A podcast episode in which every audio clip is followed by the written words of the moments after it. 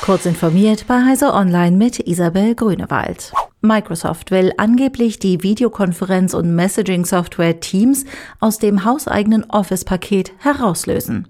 So soll eine kartellrechtliche Untersuchung durch die Europäische Kommission verhindert werden.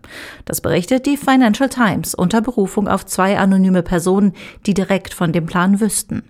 Noch würden die Verhandlungen aber laufen und eine Vereinbarung mit den EU-Regulierern sei nicht sicher. Das Angebot ist demnach eine Reaktion auf die Beschwerde des Konkurrenten Slack, der die Einbindung von Teams in die Microsoft 365 Dienste für unzulässig hält. Künftig soll man beim Kauf von Microsoft Office entscheiden können, ob Teams enthalten sein soll, fasst die Zeitung das Vorhaben zusammen. Die Gefahr, dass AMDs Ryzen 7000 Prozessoren im Betrieb überhitzen und zerstört werden, ist größer als zunächst angenommen. Nicht nur der Mainboard-Hersteller Asus, sondern auch ASRock, Gigabyte und MSI haben entweder schon BIOS-Updates bereitgestellt oder arbeiten derzeit an solchen. Einzig Biostar hält sich bislang bedeckt.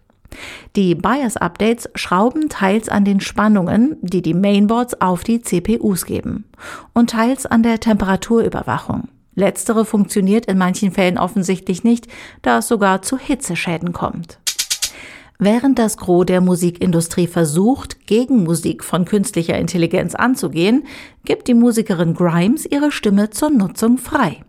Ich teile die Lizenzgebühren zu 50 Prozent bei jedem erfolgreichen KI-generierten Lied, in dem meine Stimme genutzt wird, schreibt sie auf Twitter. Grimes hat selbst kein Label und damit keine rechtlichen Verpflichtungen. Wie genau die Nutzung bzw. das Lizenzmodell ausschauen könnte, ist unklar. Laut Grimes könnte der Gewinn bei viralen oder super bekannten Songs mit ihrer Stimme geteilt werden. Der flüssige Kern des Mars ist doch kleiner und dichter als zuletzt angenommen.